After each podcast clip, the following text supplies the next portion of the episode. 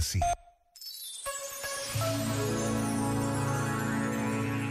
A Igreja celebra hoje a memória de Santa Teresa Benedita da Cruz Carmelita. Nascida e educada na religião judaica, Edith Stein, professora de filosofia, foi batizada, entrou no Carmelo e viria a morrer no campo de concentração de Auschwitz.